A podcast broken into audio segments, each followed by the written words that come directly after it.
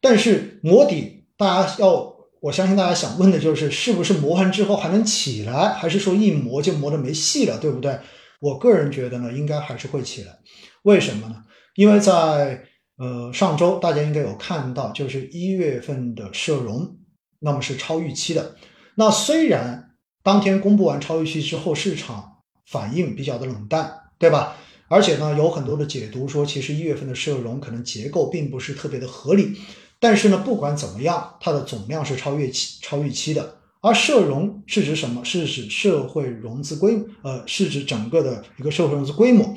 那么这个社融指的是什么？实际上是指的就是实体经济从金融获得资金支持的一个额度、一个规模。所以呢，我们说央行放货币。央行降息，这些算是宽货币，而社融增长这个算是宽信用，也就意味着贷款，比如说贷款变多了，然后的话呢，大家都愿意找银行借钱了，借着钱去干嘛？要么去消费，要么去进行投资，要么去扩大生产。那么这对于经济都是非常好的消息。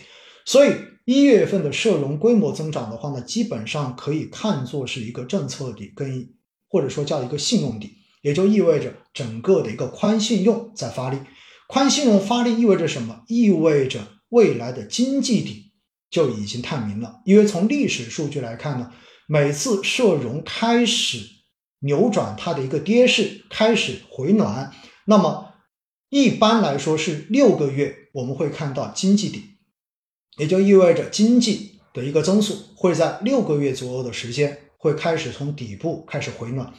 所以呢，这是一个历史数据，所以看到的结果。而政策底到经济底之间，往往会出现市场底，也就意味着整个市场的底实际上就在六个月之内。那么一般的时间呢，是出现在整个政策底出现的后面的三个月左右的时间。那我们看到了一月份的社融规模已经开始回暖，意味着政策底已经探明。所以呢，以过往的大数据来看的话呢，一般来讲是两到三个月的时间，市场底就会确认。当然，在不同的年份呢，相对而言有一些不同的表现。比如说，二零一九年基本上就是政策底，也就是社融开始回暖之后的一个月，然后市场的这个底就已经探明，市场就开始还不到一个月和接近一个月的时间，市场就开始掉头开始往上，然后迎来了二零一九年、二零二零年两年的这一种牛市。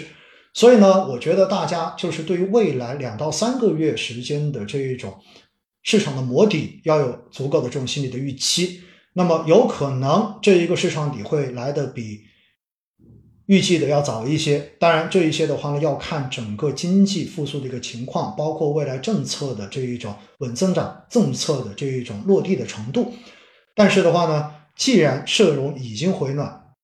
相对而言，我们对于未来市场底的这种到来，心里面会更有底一些。这就是今天要跟大家讲到的哈，就是整个市场的一个情况。因为我知道今天一定会有人问我市场的，对不对？一定会有人问我市场的。那很多人就说，那我要不要等两个月之后我再开始投资？等等到这个市场底出现的时候再来投资？说实话哈，我不是神仙，我没有办法。我觉得市场上面很少有人能够准确的去判断出市场的这个拐点到底会出现在哪个具体的时点。那对于我们来讲的话，唯一能做的是什么？还是那句话，如果你对于中国资本市场的长期将来，对于中国经济的长期将来你是看好的，那目前这种阶段的话呢，就套用我经常说的那句话：当市场恐慌的时候，你买也对，不买也对，但卖大概率是不对的。但是回过头来，对应的另外一句话就是：当市场疯狂的时候，当你身边的所有人都说要去买基金，都说买股票有赚钱，疯狂的开始涌入的时候，那个时候你卖也对，不卖也对，但是买大概率是不对的。所以大家一定记得我这两句话就 OK 了，好不好？再重复一下哈：当市场恐慌的时候，你买也对，不买也对，但卖。大概率是不对的，而当市场疯狂的时候，你卖也对，不卖也对，但买大概率是不对的。大家如果能够真正的记住这两句话，并且能够把它付诸实施的话，我相信你的投资一定会成功，就是这样的一个结果。